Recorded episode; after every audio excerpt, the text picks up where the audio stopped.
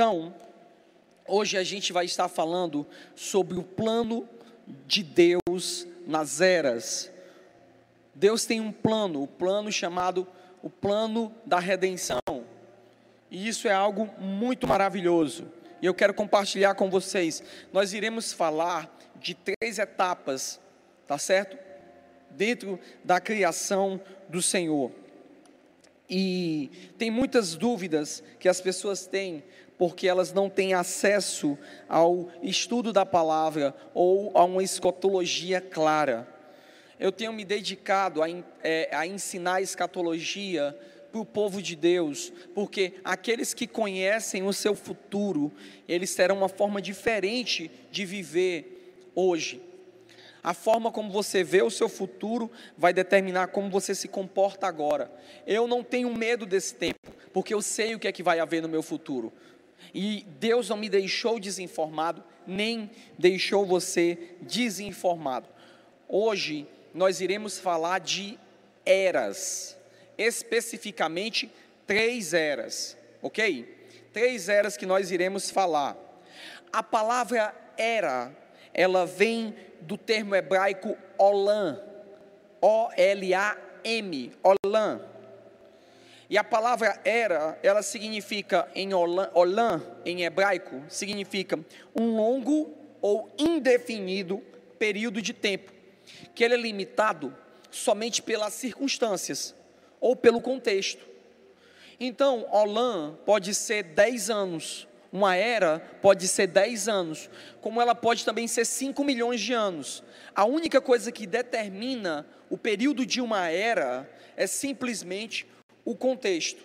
Então, hoje, para explicarmos o plano da redenção, nós falaremos de três eras, ok? A primeira era que nós iremos falar é a era dos tempos anteriores, ok?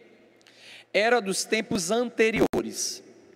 A segunda era que nós vamos falar é a era dos tempos da preparação. E a terceira era que nós vamos falar é a era vindoura. Logo, deixa eu explicar para você. Essa era dos tempos anteriores, elas falam de um período antes da existência do homem, né? Quando o homem entra no cenário da criação, ali se inicia uma coisa chamada tempos da criação. Ou tempos da preparação. Preparação para o quê? Para a terceira era, que se chama era vindoura. Ok? Estão comigo? Então, tendo dito isso, eu não posso me demorar demais nas, nas introduções, porque nós temos muita coisa para mostrar para vocês, tá certo?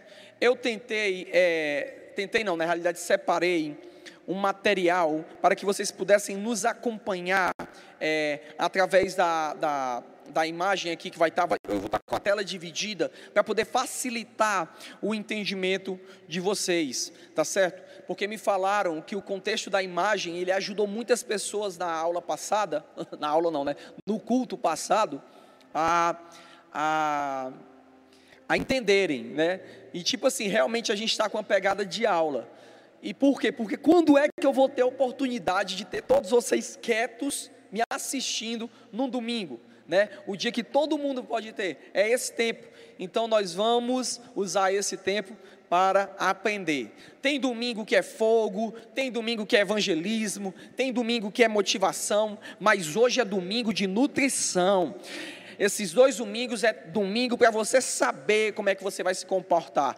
E eu te garanto que no final dessa ministração você vai estar cheio de esperança, porque escatologia é a doutrina da esperança. Então agora, com a graça de Deus, eu peço, Senhor, a tua ajuda e o teu favor para poder ser exato na comunicação e transferir a esperança para cada pessoa que está me ouvindo, que está me assistindo nesse momento. Em nome de Jesus, amém. Amém. Gente, a primeira imagem que eu quero lançar para vocês, a imagem 1, ela fala dos tempos anteriores e da cronologia dos fatos. A imagem 1, é um tempo onde só existia o Criador. Ele era único em si mesmo. Não existia nada além dele. E ele não tinha necessidade de nada. Ele era autossuficiente. Era uma eternidade que nós, esse período de tempo, nós não temos nem como mensurar, porque nem o tempo existia. O espaço e o tempo não existiam. E a mentalidade humana, ela não consegue conjecturar como é que era esse tempo. Ela não consegue nem entender como é que era esse tempo. Porque é demais a percepção de coisas que estão fora daquilo que é visível ou fora daquilo que é percebido pelo tempo. Vejam como a nossa mente ela é resumida. Ela é tão resumida que nós não conseguimos imaginar nada que não seja retilíneo, reto ou curvo. Eu quero te desafiar agora a pensar em alguma coisa que não seja nem reta e nem curva.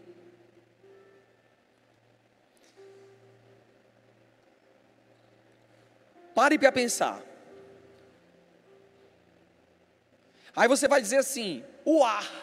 Pois mentalize o AIM dele aqui em amostra. Eu quero te dizer que na eternidade tem coisas que não são nem retas e nem curvas. Porque a percepção que nós temos da vida, de tudo, é a partir daquilo que nós vemos. Então aquilo que nós vemos, nós nem entendemos.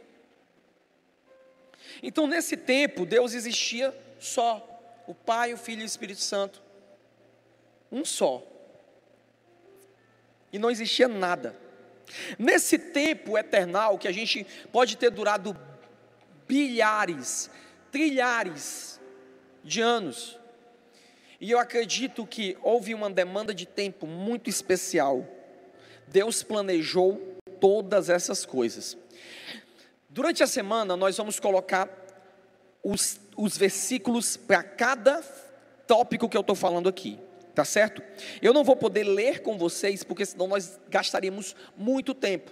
Eu estou dando uma aula de uma semana, num período de uma hora para você do nosso seminário de escatologia. Então, os textos bíblicos para corroborar, para justificar o que nós estamos ensinando, ensinando aqui, serão lançados na nossa plataforma do Instagram, no arroba TV Casa Amarela, nessa semana. Ok? Então, eu vou te falar algumas coisas aqui. É, talvez é, o pessoal da mídia também, eu vou conversar com eles para colocarem todos os textos bíblicos na descrição do vídeo, tá bom? Para facilitar para você que está assistindo posteriormente, está assistindo agora. No tempo eternal, Deus planejou todas as coisas, inclusive a sucessão dos fatos e acontecimentos, conforme a sua sabedoria, a sua graça e o seu entendimento. Deus ele planejou tudo. Tudo. E a gente tem que pensar que nesse espaço de tempo, por que Deus ele decidiu criar? Porque ele é bom. A palavra do Senhor fala no livro de Apocalipse que todas as coisas, elas vieram a existir por causa da bondade do Senhor. Tanto que tem uma música que é muito linda, que ela fala até o seguinte: porque todas as coisas tu criaste sim, por causa da tua bondade, elas vieram a existir. E isso é uma verdade. Se Deus ele não tinha necessidade, se Deus ele não tinha o porquê de fazer isso, por que ele fez? Ele fez porque ele é bom. Ele fez porque ele é pai. Então ele começou a planejar e eu abro parênteses para explicar o que Deus planejou. Deus planejou um universo, isso eu vou explicar para você. Por que Deus criou tudo? Ele criou, anote isso, isso é importante. Ele criou um universo para ser governado por uma família de muitos filhos. Ele criou todo o universo para ser governado por Jesus juntamente com você. Com você. Ele criou o universo não para destruição, como a palavra do Senhor fala, mas criou a terra para a vida e todo o universo.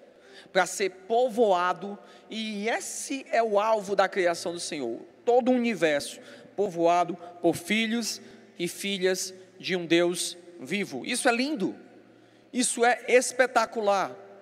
Só que quando ele pensou, vou criar um universo, vou criar a, a vida e vai se expandir sobre todo o universo. Primeira coisa, ele é o gestor, programador, criador, arquiteto, designer.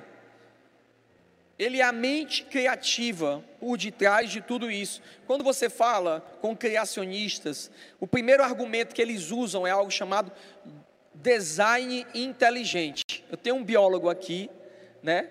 Que, que acho que não sei se ele já ouviu falar, já ouviu falar disso, Theo? Theo, vem cá, vou te fazer passar vergonha agora.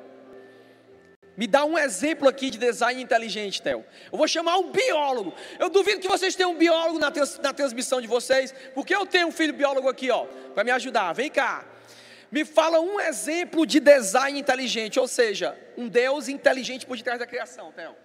É, tem várias teorias, né? Mas, por exemplo, você sabia que a língua do pica-pau ela sai do nariz, da narina direita dele, passa por detrás do cérebro, se enrosca debaixo do pescoço para impedir que o cérebro dele balance dentro da caixa da cabeça dele quando ele está bicando?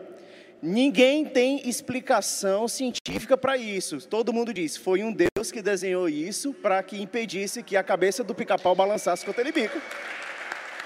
Theo, tu aloprou, Theo. Tá louco, mano. Bota o funk aí, que essa aqui é demais. Vai. Uh! Valeu, Theo. Uma salva de palmas aqui pro Theo. Isso é um Deus. Uma salva de palmas, galera, aí, pessoal do time.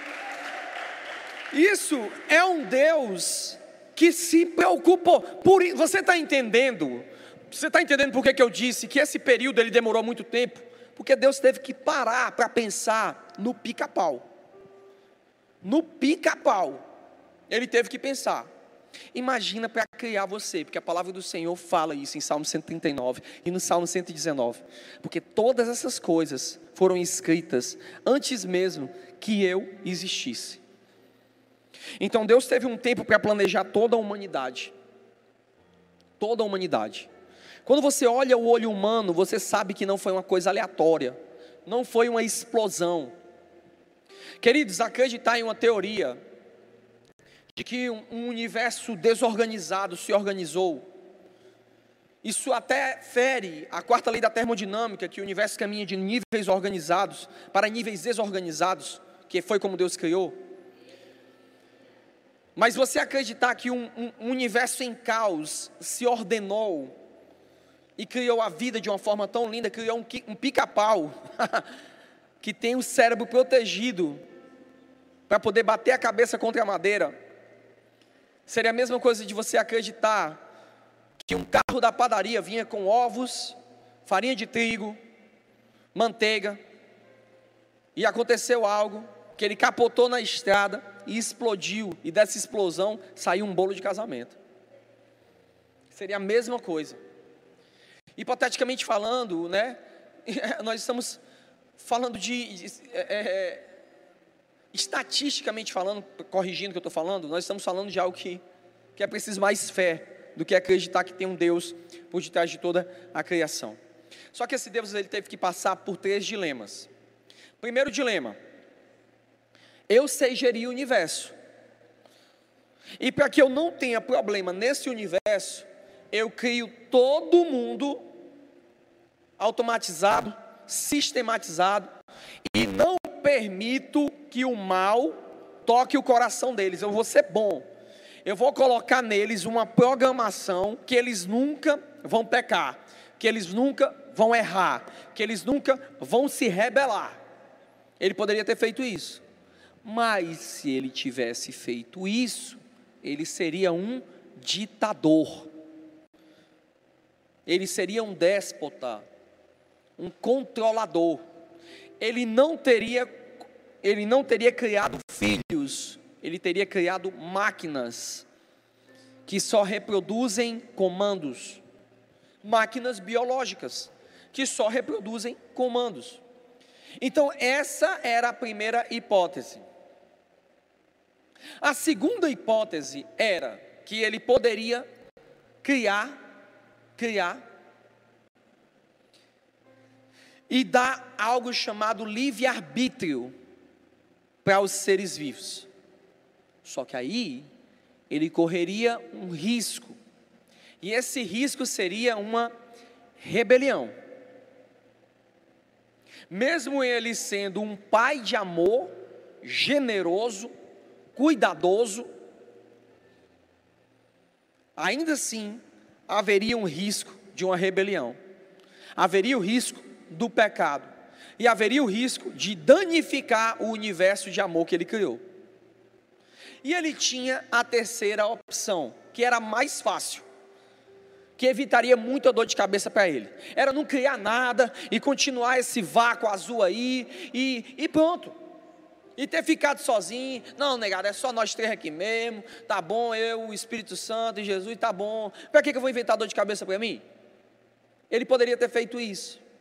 Só que, a partir de um princípio filosófico, entende-se que qualquer coisa é melhor do que o nada. Qualquer coisa. Porque se ele não tivesse feito nada, qualquer coisa seria melhor. Qualquer coisa, você vai poder dizer, existe o nada e existe alguma coisa. O qualquer coisa é melhor do que o nada. Está entendendo? Eu tenho um copo d'água e não tem nada, e tem um dedo d'água. Um dedo d'água no copo é melhor do que nada. Então adivinha qual foi a opção que Deus escolheu? A mais perigosa. Então, nessa opção mais perigosa, ele decide, imagem 2, criar o universo. Eu acredito numa explosão que houve no universo. De bilhões de megatons em amor explodindo. E Deus dizendo assim, ó, Ruach. Liberando Jesus.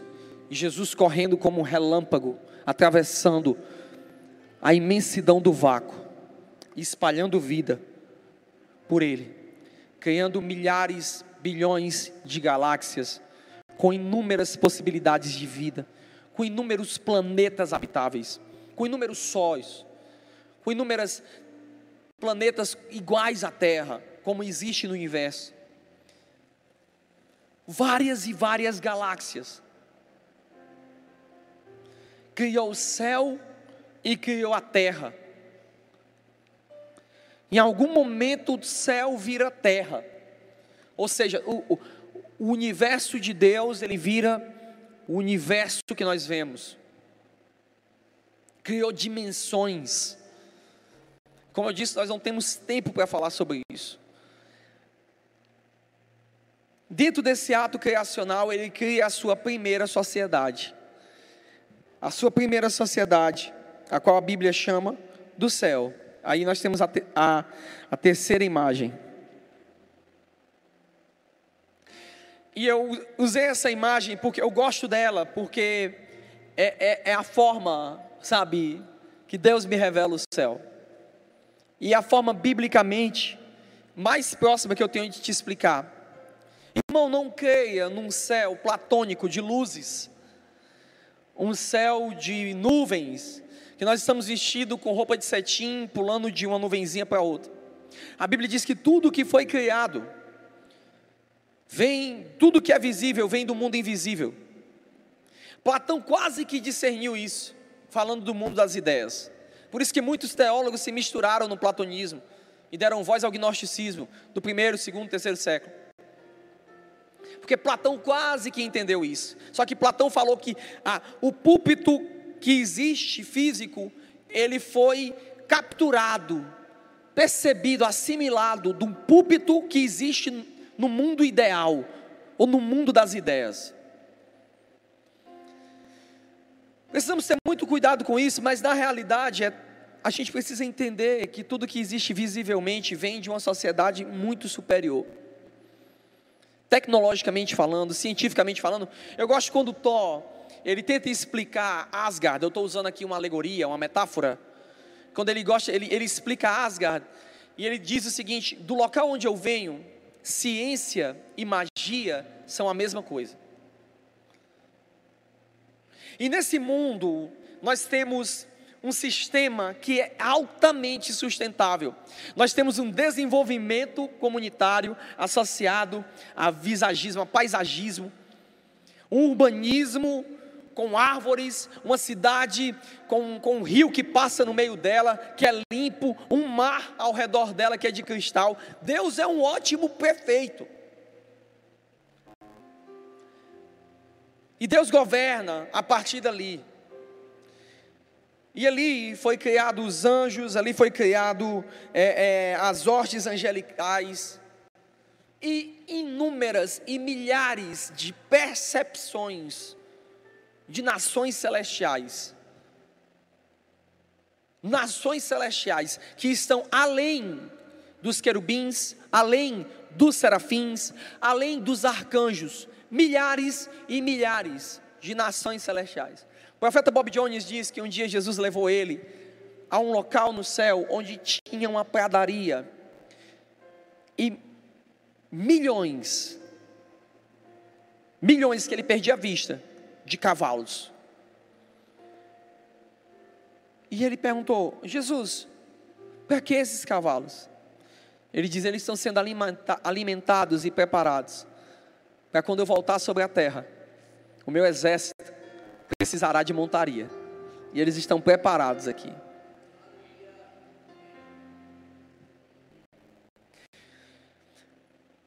Você sabia que nenhum animal propriamente dito que foi extinto, ele foi totalmente extinto. Porque ele foi resguardado nas dimensões celestes. Então, nós vamos ter no universo vindouro um mundo em que o tigre da Tasmânia vai voltar a existir. Um mundo em que você não vai precisar ir para o Jurassic Park para ver, sabe, um, um, um tiranossauro porque todas essas coisas serão, uau, restauradas. É tanta coisa para falar, mas nós temos um Deus, uma sociedade, sabe, extremamente tecnológica e espiritual. E como eu disse para vocês, Deus criou esse céu, e agora você vai entender por que, que quando Deus criou o céu e criou seu santo monte, a Bíblia diz que ele estabeleceu o monte, a, a, o seu trono acima de todas as coisas. Existem níveis no céu. Para você ter noção, existem níveis no céu de acessibilidade. A cidade santa, o monte santo, as pedras afogueadas, o trono branco, e existe um último nível chamado o local da luz, tu que habitas, o apóstolo Paulo fala, tu que habitas na luz inacessível. É um ambiente onde só Deus suporta a sua glória. Só Deus e Jesus. Ninguém, nem toda a criação, nem quando a criação for redimida, ela suportará ir até esse local. É só Ele. Então nós temos esses ambientes. E por que que Deus estabeleceu o seu santo templo no seu santo monte e colocou querubins, ou seja, no hebraico sakak ou protetores? Por que que ele colocou protetores no tabernáculo? Por que, que ele colocou anjos com espadas? Porque a partir do momento que ele deu o livre-arbítrio, ele também se colocou em risco. Ele colocou em risco toda a sua criação. E se alguma parte da criação acessa e toca a sua glória de forma equivocada, eles iriam ser totalmente destruídos, e não era o que Deus queria. Então, para proteger a sua criação da destruição, ele coloca protetores no Monte Santo, querubins da guarda. Porque ele tinha a eminência de uma rebelião. Passando isso, ele mira para o outro polo do universo. Um é mais etéreo, o outro é mais material. Só que Deus ele rompe com a barreira da eternidade e do tempo. Né? Na realidade, ele cria o tempo e o espaço. Ele sai, ele vai para pro, os rincões da eternidade, e ali ele abre uma dobra, e ele começa, nesse momento, a sua criação. E aqui nós estamos, nós nem saímos do versículo 1 da Bíblia, nós estamos em Gênesis 1, 1. Num princípio, criou Deus os céus, e agora é que eu vou para a terra, e essa terra é o universo. Então ele vem para a terra, e ele inicia a criação, e agora nós vamos para a imagem 4. E é muito complicado encontrar imagens que, que expliquem de uma maneira, possa simplificar a percepção do que, é que era céu e terra. Ele cria o universo, no meio desse universo ele cria o planeta Terra, e no centro desse planeta ele coloca um jardim, que é uma ponte que conecta o céu da glória de Deus com a terra. E ele coloca um homem para governar. Ele começa a fazer essa criação, e aqui eu preciso falar para você dos primeiros seres criados. E talvez não é meu objetivo trazer confusão para vocês, mas trazer as respostas de algumas lacunas que nunca foram explicadas, porque os teólogos muitas vezes têm medo de entrar em assuntos que são demasiadamente é, profundos. Mas eu acredito que nos últimos dias, Deus está dotando a sua igreja de maturidade para entender o que eu vou falar agora. Porque se você não entender isso, você não vai entender o plano das eras de Deus. E o que eu preciso falar para você agora é de algo chamado de povos pré-adâmicos. Se você for olhar o registro histórico ou o registro fóssil, nós vamos encontrar algumas lacunas que são muito complicadas de explicar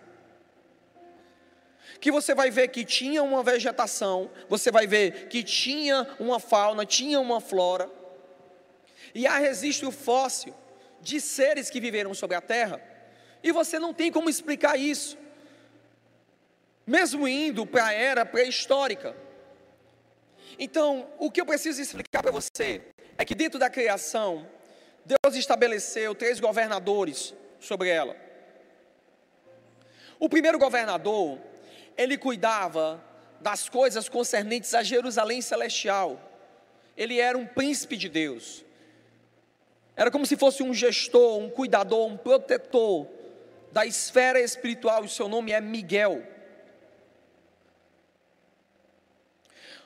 O segundo é o que cuida de todas as coisas correlacionadas ao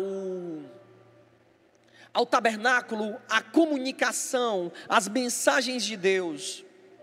Vamos dizer que era o social media de Deus, de uma forma, eu estou fazendo uma piada aqui, uma alegoria, uma metáfora, mas é como se pudesse para você entender. Quem é aquele que cuida de comunicar todas as coisas da natureza de Deus? Seu nome era Gabriel. Mas teve um terceiro que ele teve que colocar a gestão de todo o universo que nós conhecemos, de todas as galáxias, de todas as estrelas, de colocar em ordem é, o movimento de rotação, translação dos planetas, colocar em ordem os, com, os cometas, colocar em ordem as marés, as fases da lua, e gerir toda a criação e o jardim do Éden. Como eu disse, todos esses versículos serão entregues para vocês, justificando o que eu estou falando. E o seu nome era Lúcifer, ou Benadaia, estrela da manhã.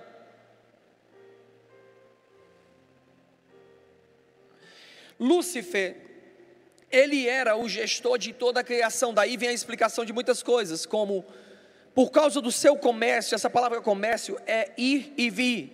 Você precisa entender que o Éden, ele era uma ponte que conectava céu e terra. Tanto que em Ezequiel, capítulo 28, você vai ver que quando Deus fala dele, tu estavas no Éden, vestido de toda pedra. Meu filho, volta para a imagem.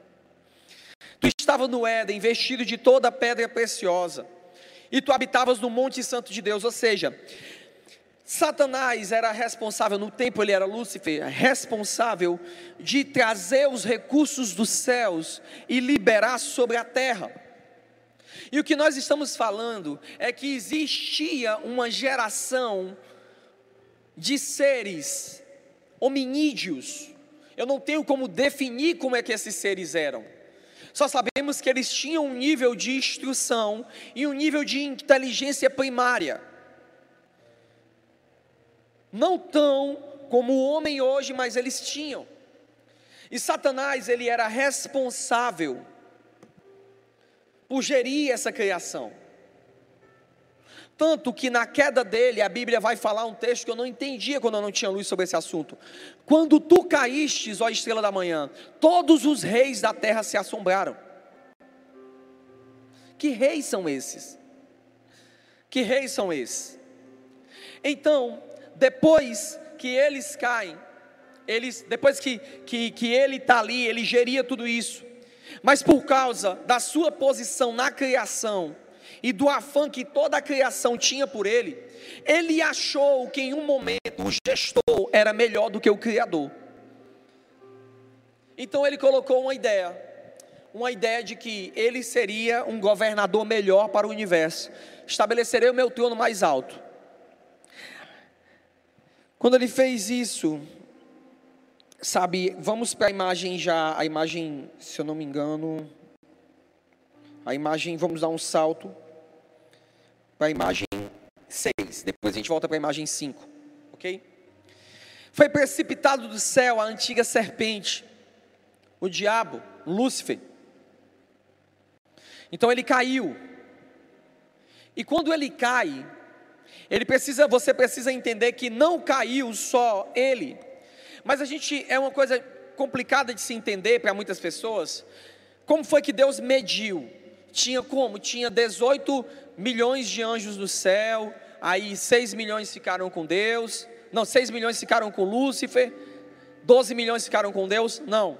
Lembra que eu falei que o universo foi distribuído em três zonas governamentais: Miguel, Gabriel e Lúcifer.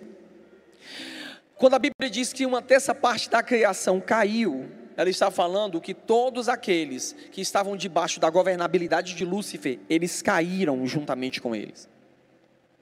Então, quando Lúcifer cai sobre a terra, agora nós vamos para a imagem 5.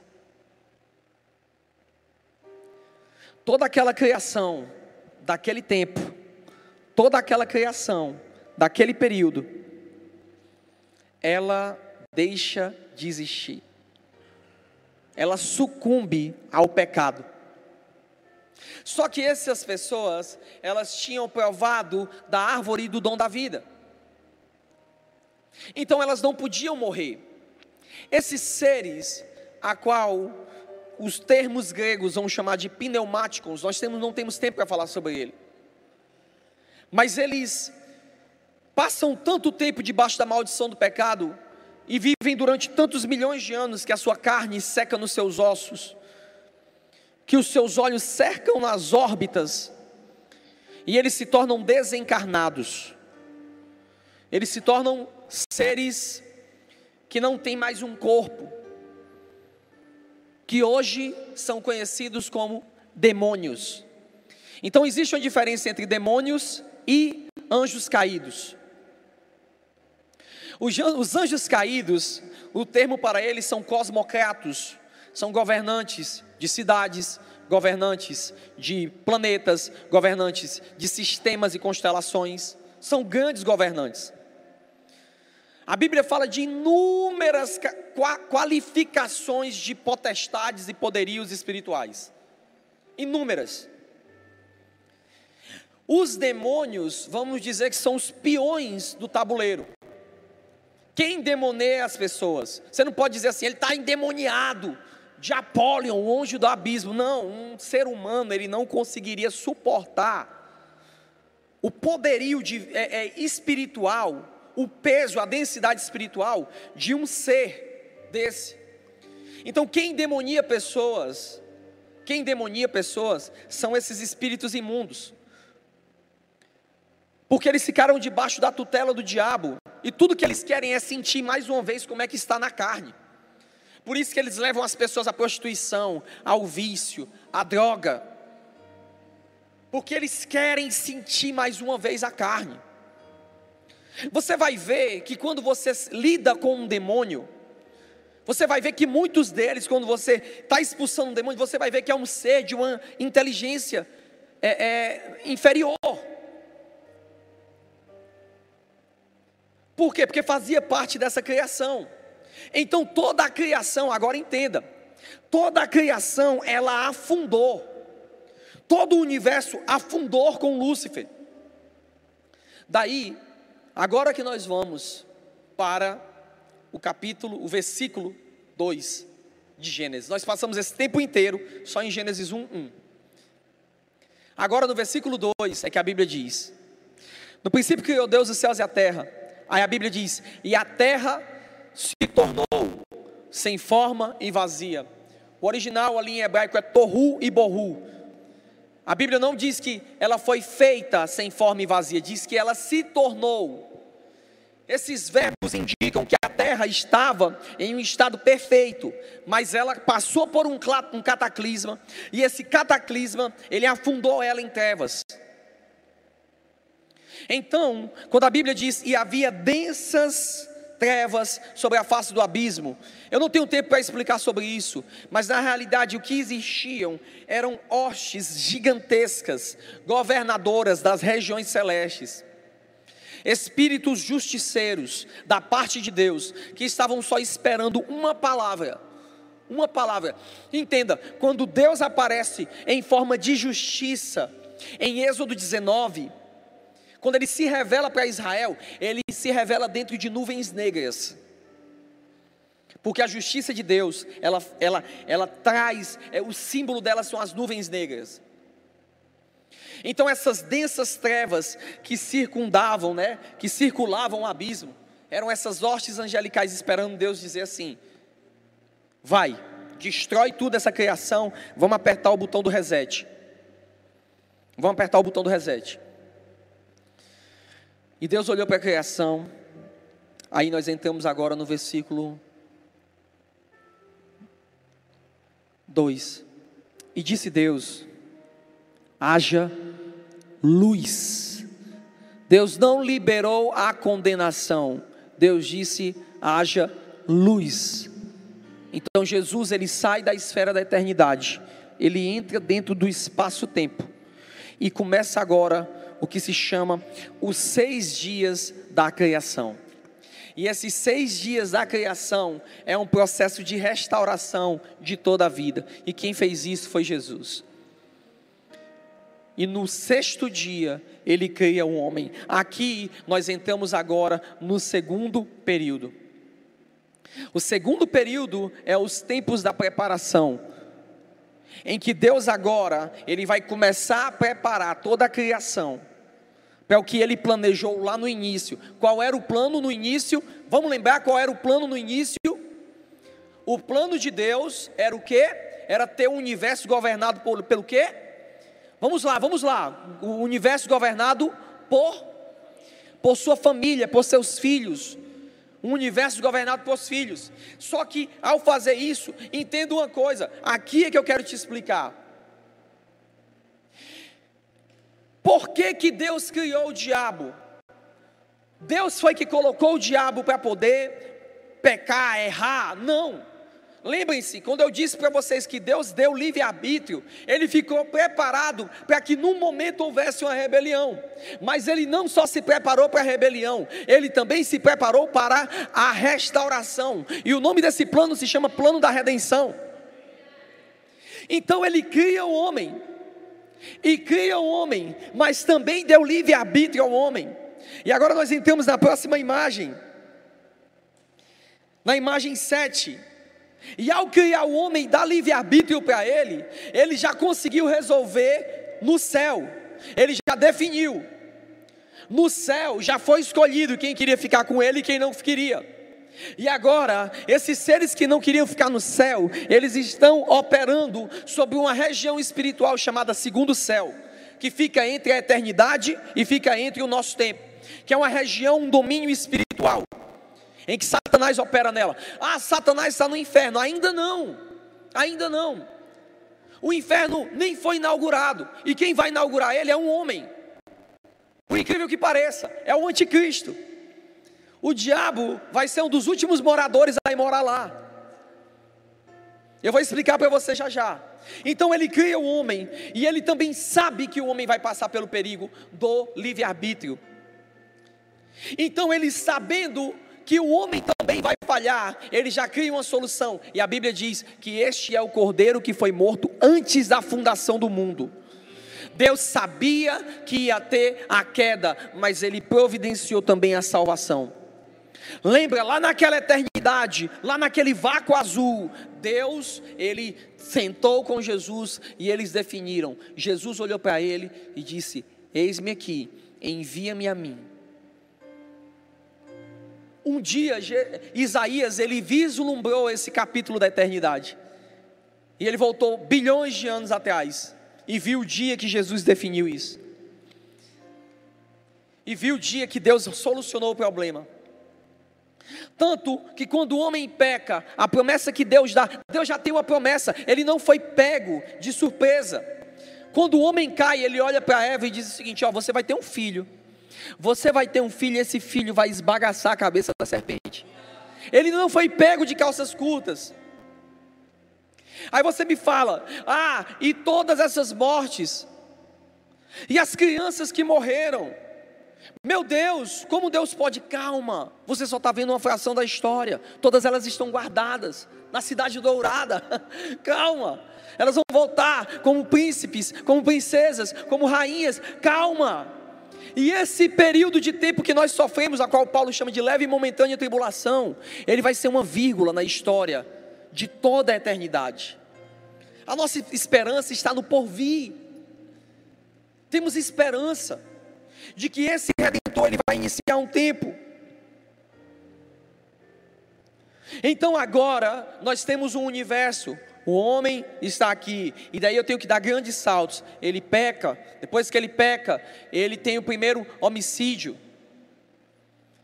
O tempo passa, o planeta começa a se multiplicar, a vida começa a crescer. Daí nós chegamos em Noé. Aqui nós já estamos em Gênesis capítulo 6. Passaram-se milhares de anos aqui. Ah, o pessoal acha que Adão e Eva, eles passaram dois dias, foram criados num dia, no outro dia pecou e saíram. Adão e Eva ficaram no jardim do Éden tendo milhares de filhos, eles não tinham dores de parto. Por isso que quando Caim ele foge, ele se casa com alguém. Quem é esse alguém? Alguém que estava no jardim do Éden. Estão comigo? Posso seguir? eu estou medindo vocês pela cara da galera aqui no estúdio, então eu preciso ter o feedback de vocês para saber. Tá indo bem aí? Tá legal? Se você está seguindo o que eu estou falando, me dá um legal aí, me dá um feedback para me saber. Tá dando como é que tá o feedback aí da galera? Já você vai, vão me dizendo aí, o pessoal do social media, eu preciso de feedback de vocês aqui. Amém. Seguimos? Vamos lá. Então, os tempos da preparação, eles começam. Aí nós chegamos nos pecados do período pré-diluviano. Porque aqui o que é que acontece? Antes do dilúvio de Noé, uma parte daqueles anjos que caíram com Lúcifer, eles se relacionam com mulheres. E dessa relação é, sobre duas espécies nasce um ser híbrido que carrega a gênese, a, a, o gene perverso dos seres espirituais caídos, chamado Néfilins. E, ao mesmo tempo, ele também carrega a gene dos homens. E deu gigantes sobre a terra. E esses gigantes, eles contaminaram a terra. Então, Deus, para reorganizar o planeta e iniciar o seu processo de restauração, tinha uma família descendente ali de Sete que invocava a Deus. E essa casa era a casa de Noé. E Deus fala para ele para construir uma arca. Essa arca que eu falei semana passada, que ela é símbolo, figura e tipo da cruz. Lembrem-se, Noé é um símbolo, figura e tipo de Cristo, porque a palavra Noé significa descanso. E Cristo é aquele que traz o descanso do pecado do homem. o descanso da ferida, o descanso da, da, da, do cansaço que a natureza pecaminosa traz. E assim como Noé salvou o, o, mundo e a criação de Deus, porque os animais são símbolos das nações, e assim como Noé salvou as nações, assim como Noé salvou aqueles animais usando um instrumento de madeira, Cristo iria salvar toda a criação também usando um instrumento de madeira, a saber, a cruz do Calvário. São símbolos exatos. E daí, depois aquele universo perverso caído, você vai vendo que cada vez mais Deus vai enxutando. E aí acontece agora que o universo, o universo não, o planeta recomeça com Noé e sua família. Só que tem um filho de Noé que se rebela e dá linhagem a uma geração perversa. Dessa geração perversa, nós vemos e falamos semana passada, né? Está aqui na imagem, deixa eu ver aqui, na imagem 10, nós vemos que há uma geração de Cã, a qual eles geram os precursores do anticristo, que falamos semana passada. Se você não assistiu a mensagem, assista para você entender quem foi esse cara. Esse cara é Nimrod, o pai de cidades como Nínive, como Babilônia, o acadiano. OK? Então, esse Nimrod, ele decide seguir um caminho contra o Senhor, como um opositor diante do Senhor. E ali nós temos a primeira figura do anticristo. Mas na figura 9, você vai ver que do outro lado, depois da história de Babel, de Deus confundir os homens, Deus levanta um homem, e aqui Deus começa a revelar qual é o plano dele. Eu preciso que você agora comece a focar. Eu sei que eu estou dando muita informação, mas isso é importante para que você tenha segurança da sua fé.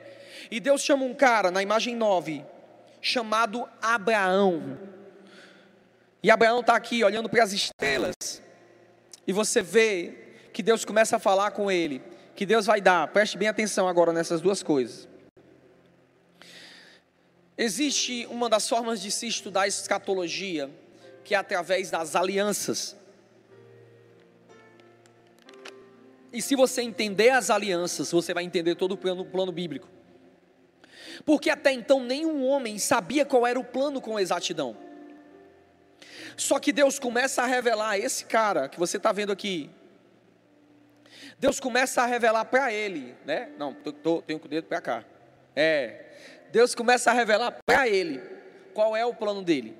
Primeiro, ele vai dar uma terra para o povo dele. Essa terra se chama Palestina, na qual está a terra de Israel. Segundo, ele diz que da casa dele sairá governo para sempre.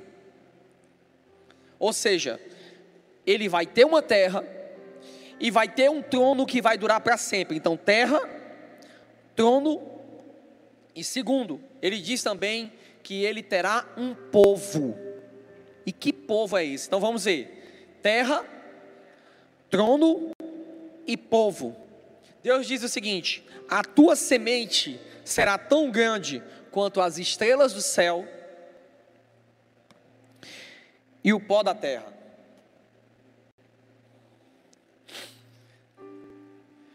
Abraão, ao olhar, imagina aquele céu de quase 5 mil anos atrás, como ele era limpo. Quantas estrelas poderia ser visto a olho nu? E Deus fala para ele da natureza. E por que, que Deus não fala só assim? Tu vai ter uma geração tão grande quanto a areia da praia. Não, ele fala dois símbolos: estrelas e terra. Terra é o material a qual o homem foi feito, ela é um símbolo símbolo de uma geração física.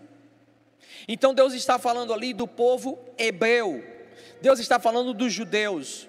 Então você precisa entender que Deus tem um plano para o povo de Israel. E esse povo, ele vai ser tão grande na criação, os descendentes de Abraão, quanto a areia que você vê na praia. Só também que quando a Bíblia fala de estrelas do céu, ela está falando de seres espirituais. Então ela fala também que aquele homem, um homem natural, ele terá filhos espirituais, vai ter outro tipo de descendência. Então você precisa saber que o primeiro povo que vem de Abraão são os israelitas, mas o segundo povo que nasceu de Abraão é a igreja. É a igreja. E essas estrelas do céu, somente anjos são comparados a elas. É a natureza dos anjos. Isso fala de uma igreja que vai ser glorificada ao nível de corpo espiritual. E eles serão tão grandes quanto as estrelas do céu. Diga comigo, esse é meu time. Eu serei glorificado. Uau! Você vai ter a barriga, a barriga trincada na eternidade. Quem, quem, quem, quem celebra, pega essa aqui, cara. Aqui, ó, tem uns aqui que já nem estão mais crendo nisso, mas você vai ser. Tá entendendo? Já viu como é que todo anjo aparece? Você nunca vai ver um anjo baixinho, né? Cambota, né? Como diz aqui, tamburete de forró. Você não vai ver. São os anjos aparecem. Boa noite. Eu tenho medo do anjo aparecer para minha mulher. Qual o marido que não tem? Um anjo bonito desse, cara. Tá entendendo?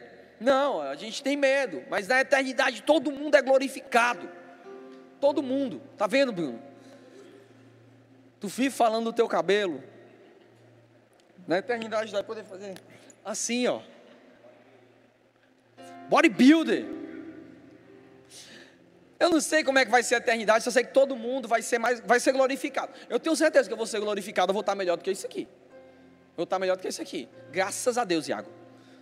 Tu também vai estar melhor. Graças a Deus. Giovanni, é tudo nosso, Giovanni. Tá entendendo? Ah, eu tenho que virar para cá, né?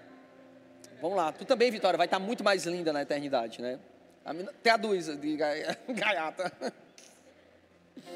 Todo mundo que é bonito vai ficar mais bonito ainda.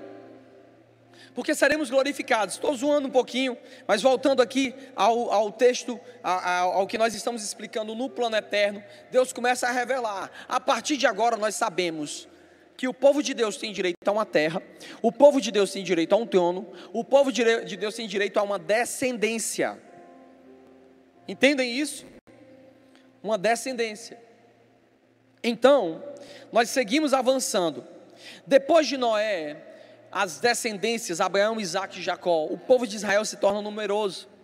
E daí chega o ponto em que Deus ele começa o seu treinamento para estabelecer uma linhagem real sobre o planeta. Daí ele chama o próximo cara que nós estamos vendo aí. Na imagem 11, ele chama um homem chamado Moisés.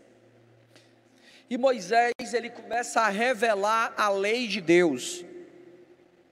E aqui nós estamos dando grandes saltos de 500 anos, mil anos na história para poder você entender o plano geral. Eu disse para você que eu ia falar tudo, eu só não poderia ser profundo, mas eu poderia falar sobre tudo. Hoje vocês vão ter que ter um pouquinho mais de paciência, me entender, tá certo? Quando chega em Moisés, Deus monta um povo. Lembra a promessa que Deus deu a Abraão? Ele teria um povo. Agora já tem um povo, e esse povo está grande. E agora qual é o passo? Você entende agora por que Moisés foi chamado para levar o povo para a terra prometida? Porque era uma promessa e ela faz parte do plano divino. Deus precisa tomar aquela terra, porque aquela terra estrategicamente é um centro de governo para o universo. Para o universo. Então, Noé, ele começa a organizar o povo e Deus faz uma promessa. Tem uma bênção, a bênção de Deuteronômio é uma das coisas mais lindas que nós já vimos. Que o Senhor te abençoe e te guarde e dê a sua paz sobre ti. Que o Senhor abençoe a tua entrada, a tua saída. Que o Senhor te abençoe de dia e de noite. Onde quer que você for, na saúde na doença. E olha o poder dessa bênção sobre ti e sobre os teus filhos até mil gerações essa bênção está sobre mim. Eu estou começando a declarar essa bênção de Deuteronômio sobre minha casa. E eu, eu abençoo essa bênção que foi dada. Se Deus falou, não, não foi Moisés que falou, foi Deus. Deus disse: Eu te abençoo com isso, com isso, com isso. Então Deus me deu uma promessa que a minha geração vai ser bendita até mil gerações. Eu, meu filho, minha filha, meu neto, depois dele, ainda tem 997 gerações. E cada vez que um deles cumprirem isso, a geração vai dobrar. Vai dobrar. Vai dobrar. Vai dobrar. Uau! Como é que vai se cumprir essa promessa? Como é que vai se cumprir? Precisaríamos de um tempo da eternidade inteira. Por isso que Deus tem preparado a eternidade para nós. Só que Deus falou assim para Israel: ó, guardem a terra, protejam a terra, usufruam da terra, não se contaminem com outros deuses, não permitam que outros povos entrem nessa terra. Por quê? Porque aquela terra é a primícia.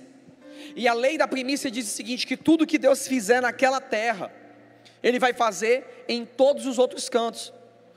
Então, se Deus cuidava de Israel, era porque Deus estava querendo dizer: Eu quero cuidar das nações, porque ela é a primícia. E se as nações se colocarem debaixo disso, eu vou fazer que nem eu fiz com Israel, eu vou fazer com eles. Eu vou fazer o solo deles prosperar.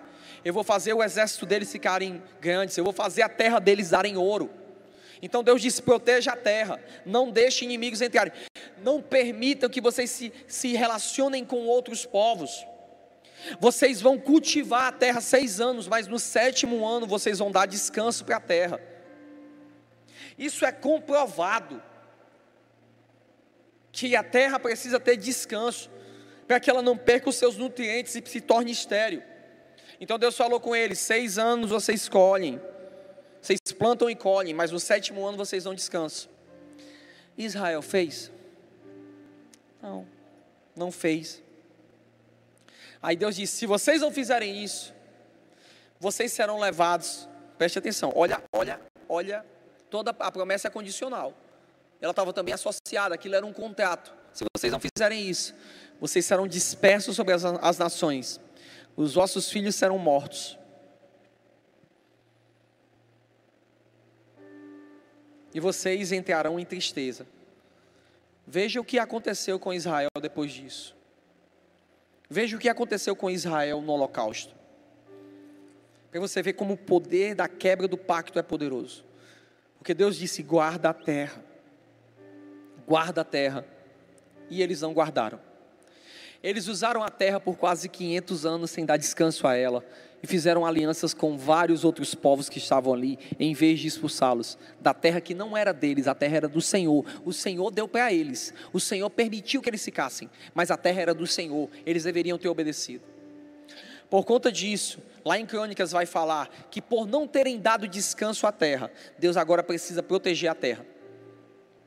Então Deus manda o cativeiro, o primeiro cativeiro, que foi para o Salmanazé, rei da Síria no ano é, 722. E depois, Israel entra em cativeiro, a queda de Judá, em 586, por Nabucodonosor, rei da Babilônia. Vamos lá, próxima. Quando eu falar Nabucodonosor, imagem 12. Esse que era o rei da Babilônia. Aqui mudou tudo. Porque até então se Israel não quebrasse o pacto, Deus daria o governo das nações para Israel. Como Israel quebrou o pacto, agora o governo de Deus, ele foi dado para Babilônia. O governo das nações. É por isso que quando Deus ele dá um sonho escatológico sobre o final dos tempos, ele não dá para Daniel, ele dá para Nabucodonosor. E aqui nós temos a imagem, capítulo 13 do, é, do, a imagem 13, o que nós falamos na semana passada.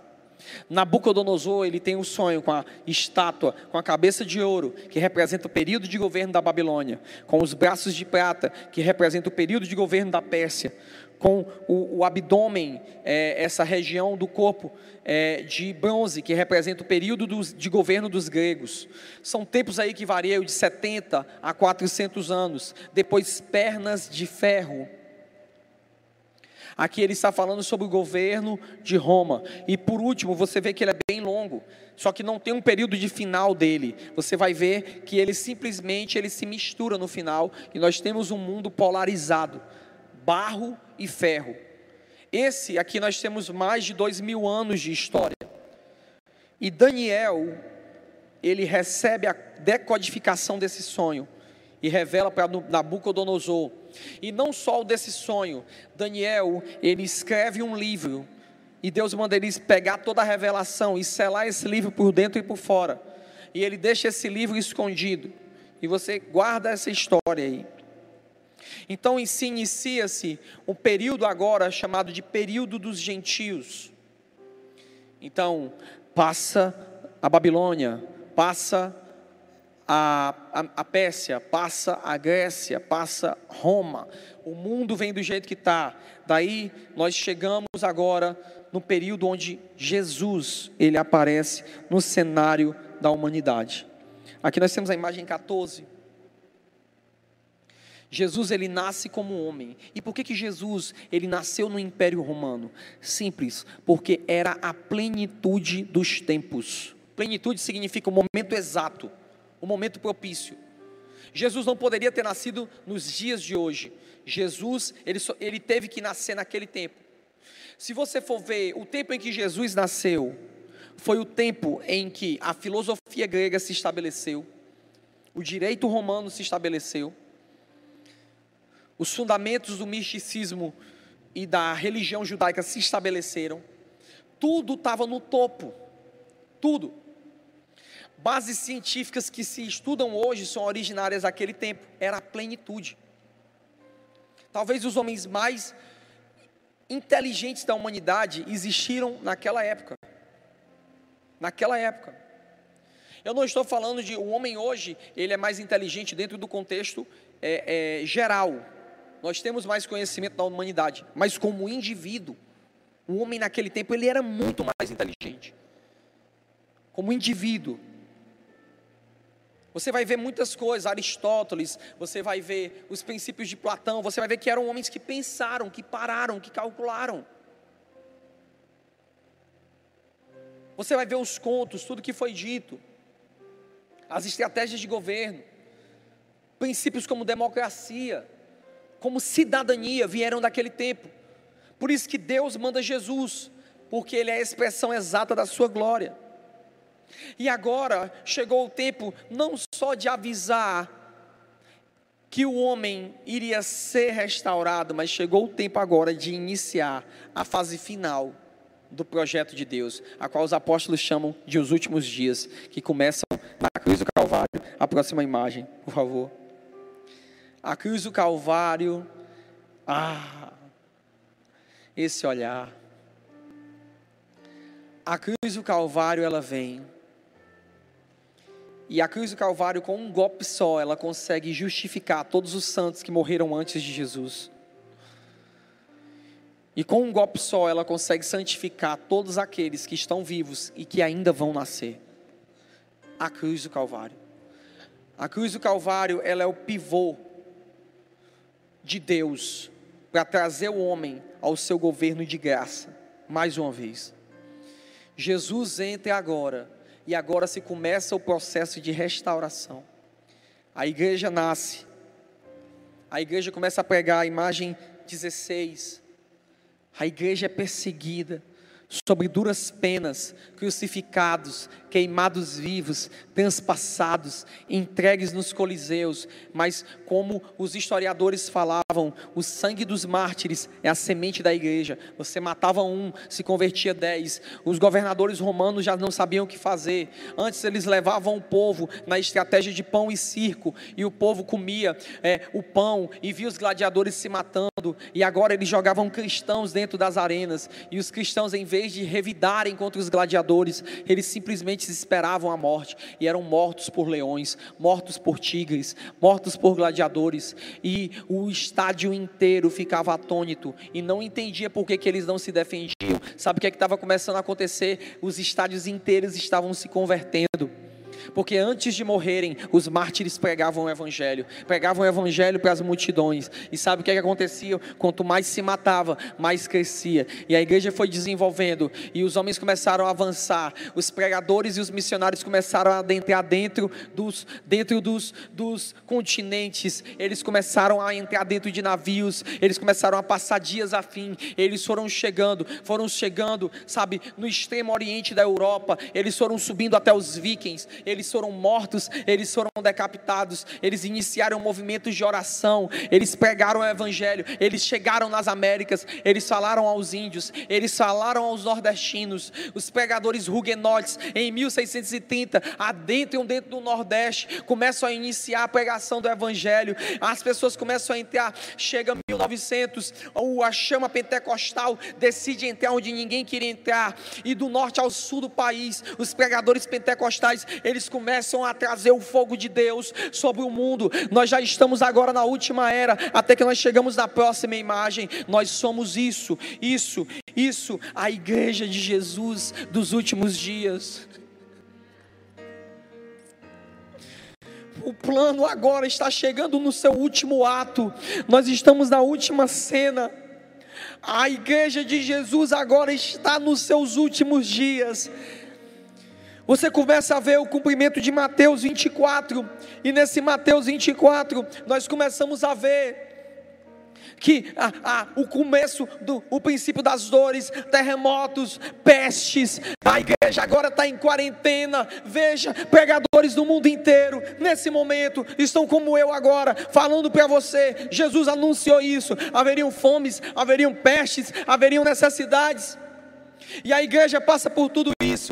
E aí nós entramos agora no último minuto, no último minuto da era dos tempos da preparação. Nós ainda hoje não estamos, mas vamos entrar. Que esse último minuto se chama os sete anos da grande tribulação. E quando você quer entender a grande tribulação, você precisa se lembrar do povo no Egito. Dez pragas caíram sobre todo o Egito. Todo o Egito. Mas não tocaram o povo de Israel. E eles passaram. E foram salvos. E no final de tudo isso, eles passaram pelo Mar Vermelho. O Mar Vermelho é símbolo, figura e tipo. Ele se abrindo e o povo de Israel passando do arrebatamento. Chegamos no momento do arrebatamento. Na imagem 18 você vai ver que o mundo está um caos. Guerras, pestes, espíritos imundos operando sobre a terra, o anticristo reinando. E a Bíblia fala que no momento em que a igreja parece que ela vai ser destruída, daí os céus se rasgam. Próxima imagem. E aparece nos ares o meu Senhor, o meu Redentor, que me guardou, que me guardou que me protegeu na tribulação. Sabe, eu tenho ouvido testemunhos poderosos. Eu sei que crentes que morreram nesse período, nesse período, foram crentes que o Senhor decidiu colher, porque o Senhor queria aperfeiçoá-los, ajustá-los, porque eles iriam ajudar nas dimensões celestes, a te preparar. Mas o tanto de pessoas que eu vi passando por essa crise de coronavírus, e a mão do Senhor curando, a mão do Senhor protegendo. Vai ser assim na grande tribulação. O que aconteceu nesse vírus é um ensaio para a grande tribulação, tanto de pessoas que se converteram, tanto de pessoas que estão agora aqui assistindo esse vídeo. O evangelho te alcançou. Quero te dizer que um dia Jesus vai rasgar os ares e você vai estar que nem aqui, ó. O exército branco do Senhor. O Senhor vai se reunir contigo nos ares, no abrir e piscar dos olhos. O mundo vai te ver e de repente você vai desaparecer. Mas só que nesse momento você estará nos ares tendo uma reunião com Jesus. Jesus vai te ensinar, vai te explicar todo o plano, vai tirar todas as suas dúvidas, vai te treinar como um exército. E quando for abrir e fechar dos olhos dos homens da terra, num momento eles te viram, não te viram mais. Quando eles abrirem os olhos, eles já vão te ver montado num cavalo branco ao lado de Jesus. Jesus, ele desce sobre o planeta Terra E agora, nesse momento, nós vemos aqui a próxima imagem, imagem 20. Com todos os seus santos, ele derrota a besta, o falso profeta e o anticristo. E ele inaugura o inferno e joga todos esses, todas essas nações, todos esses. Ele joga o anticristo, ele joga a besta, ele inaugura o, o, o, o inferno com esses. E enquanto isso, ele pega o diabo e prende. E prende. Ao prender o diabo, ele prende o diabo por mil anos. Por mil anos. E agora, sem o diabo, sem anticristo, sem besta, e todos aqueles que se voltaram contra o Senhor, eles morreram só em vê-lo. Só em vê-lo eles morreram. Agora você que foi glorificado, você que foi aperfeiçoado, lembre agora você está com o seu corpo de glória. Você vai encontrar um planeta em caos, destruído. Aqui que a Bíblia chama. E eles reinarão com Cristo. Isaías 65. E eles reconstruirão as cidades. Imagem 21. Isso aqui é o que você vai fazer você vai colocar o universo em ordem. Já imaginou o rio Tietê sem poluição? Já imaginou o rio Cocó? Rio Jaguaribe ali, o rio aquele que passa ali no centro, no centro ali do lado da prefeitura, o Pajeú, limpo. Sabe por quê? Porque o gestor dele vai ser um de vocês. E eles reconstruirão as cidades, plantarão vinhas, e ninguém mais vai comer. Então nós teremos agora, Jesus ele vai conversar com todos os governantes das nações. E agora ele vai para Jerusalém e vai iniciar seu governo a partir daquela terra que foi prometida para Abraão, entende? E vai estabelecer seu trono lá. E agora ele vai consertar todos os problemas das nações. Em poucas décadas tudo vai estar resolvido e nós começaremos a ensinar o Evangelho para as nações. E a Jerusalém celestial vai estar pairando sobre a Jerusalém física. E você vai estar fazendo parte disso tudo. O processo de restauração vai precisar de você. Você consegue ver a imagem 21? Nós colocamos o, o universo em ordem. Imagina todo o continente, a imagem 21. A próxima. Pronto.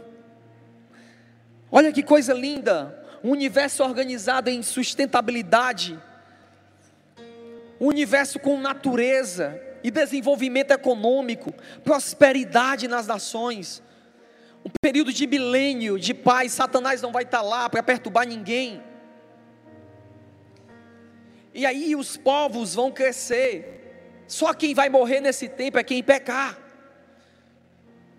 E a Bíblia fala que o, que o pecador vai morrer de 100 anos. De 100 anos.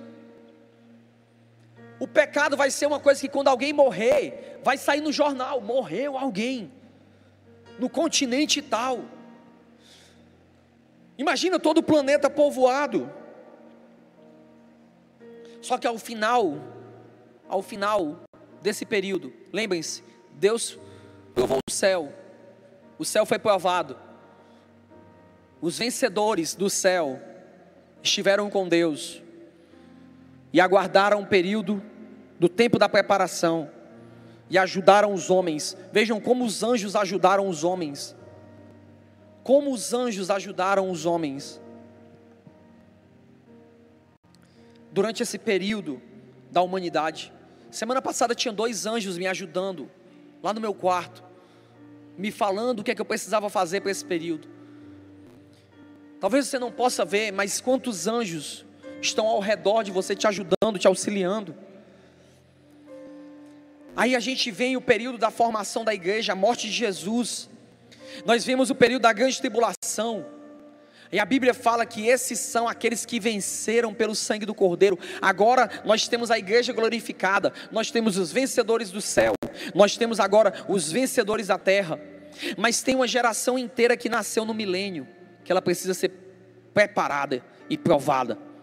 Então, todos os homens, no final do milênio, haverá mais uma vez uma rebelião. Satanás vai ser solto. E a Bíblia diz que ele vai sair para enganar as nações, mais uma vez. E ele vai usar a mesma estratégia que ele usou no céu, que ele usou na terra, agora vai usar com os habitantes do milênio. Com os habitantes do milênio. Eu e você, igreja, nós não seremos mais tentados, porque nós teremos a natureza de Deus, e ela é incorruptível. Nós seremos cheios de uma coisa chamada incorruptibilidade. Mas aqueles homens, lembra? Porque quando Jesus apareceu, teve nações que não eram crentes, mas também que não eram a favor do anticristo. Jesus, ele vai dar uma oportunidade para essas nações, e elas serão convertidas, evangelizadas. E vai ter uma geração de homens nascendo e se desenvolvendo no milênio. E essa geração de homens, ela vai ser provada no final do milênio. E a Bíblia diz que haverá uma última batalha. Eles cercarão a cidade santa, todos marchando contra Israel. No Vale de Meguida a gente encontra a última batalha, a batalha do Armagedon.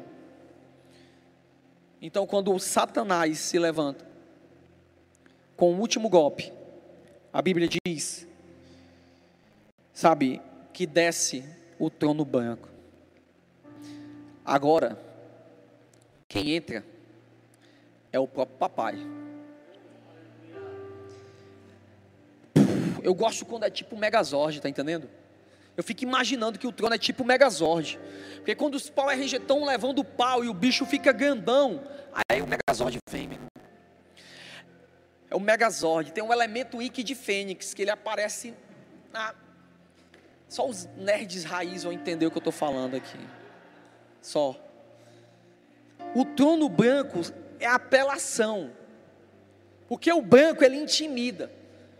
Fica sujo perto de uma coisa branca. O branco vem, ó.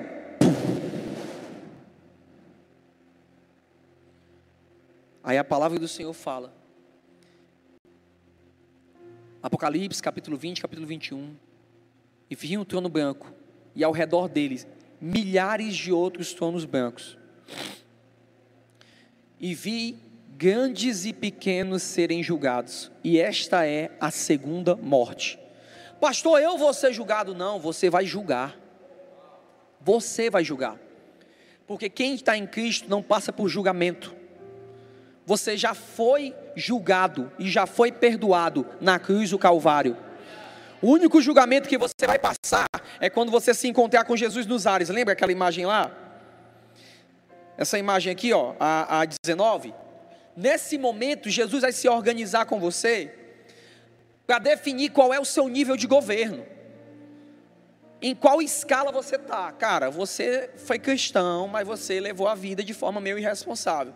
Sua coroa vai ser menor, seu nível de governabilidade vai ser maior. Mas você, você foi fiel. Você foi além. Então você vai receber uma coroa maior, uma armadura diferente, você vai receber uma patente maior. É só isso mas ninguém será condenado. Ninguém. Ninguém. É só nível de governo. Por isso que eu te digo: se esforça para viver por Jesus, se esforça para lutar por Jesus, se esforça, porque não tem a ver com salvação, tem a ver qual o teu nível de hierarquia que tu vai ter nas regiões eternas. Voltamos lá para a nossa imagem do trono branco. Vemos aqui? Então Jesus, Deus a estabeleceu o seu trono, e do lado do trono de Deus, os filhos de Deus vão ter vários outros tronos. Agora eu quero que você imagine Hitler enfileirado de trás de Benito Mussolini. E agora a Tayane sentada no seu trono branco e diz assim: Vem cá, Hitler. Seus crimes contra a humanidade foram esses, esses e esses. Sua sentença é essa. Então ele já vai cair num tobogã de fogo para o inferno. E aí o inferno começa a ser povoado onde haverá choro e ranger de dentes. Aí o inferno vai começar a ser povoado. E haverão níveis de sofrimento no inferno. E daí, eu quero que você imagine agora o Adriano sentado no seu trono e vindo os anjos, os anjos que abriram mão do seu principado e da sua potestade. Aí a você, Azazael, você largou o seu poderio no cinturão de Órion. Você corrompeu ele. Você corrompeu toda uma galáxia. Tobogã de fogo.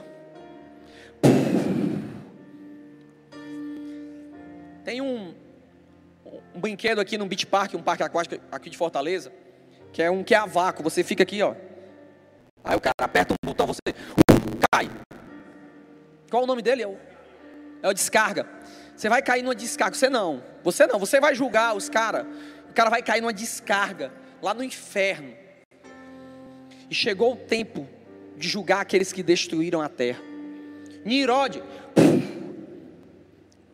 o anticristo já, já foi, foi o primeiro, ele que inaugurou. Ele vai ficar mil anos lá sozinho queimando. E esta é a segunda morte. Agora, nós temos o povo que decidiu lutar por Jesus, lutar pelo reino, no céu, na terra, e os vencedores do milênio. Agora o mal acabou, o bem venceu, o amor venceu, acabou com toda injustiça.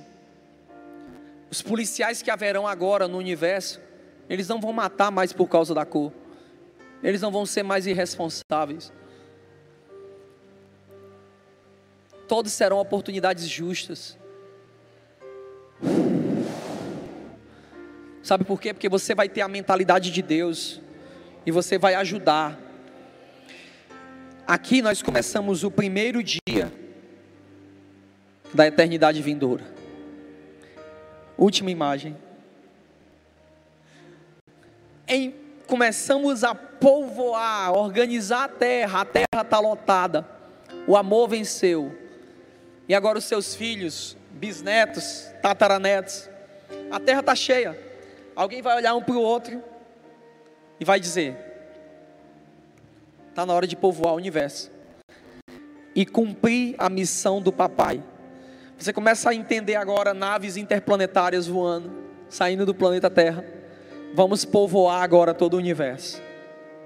E agora o Fabrício, o Fabrício, vai ser enviado ao planeta X51 a 24 mil anos-luz daqui, e ele vai ensinar aquele planeta, as gerações que estão nascendo, quem é Jesus.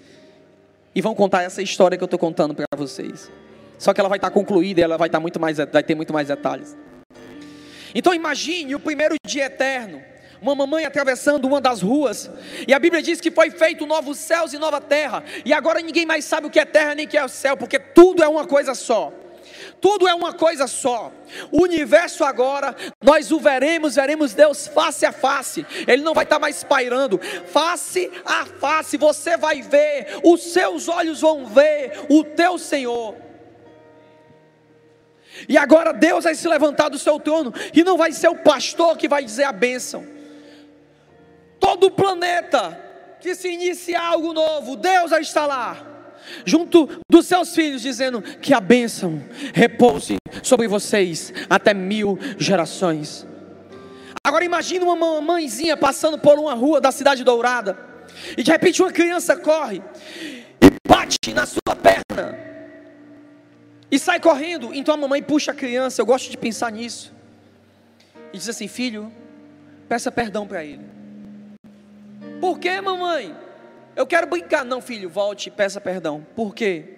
Porque este é um dos generais de Deus. Ele lutou com Jesus quando o diabo existia. Ele lutou com Jesus quando o pecado existia. Ele lutou com Jesus. Ele lutou com Jesus quando o medo existia. Ele acreditou em Deus quando Teve um tempo que ninguém podia vê-lo, mas eles creram sem ver. Respeite este general de Deus. Se você quer fazer parte do time de Deus na eternidade, Eu quero te convidar a entregar a sua vida para Jesus agora, enquanto nós vamos cantar uma canção. Diga comigo, Senhor, eu recebo o sacrifício de Jesus. Eu recebo a vida de Jesus. Eu quero essa bênção do Senhor sobre a minha casa.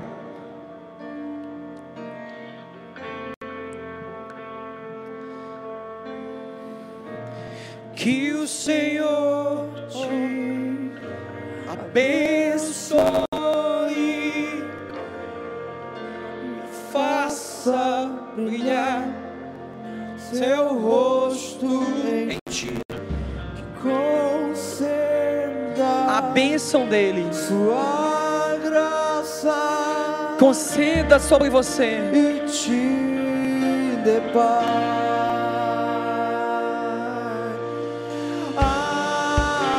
Coloca a imagem da cidade.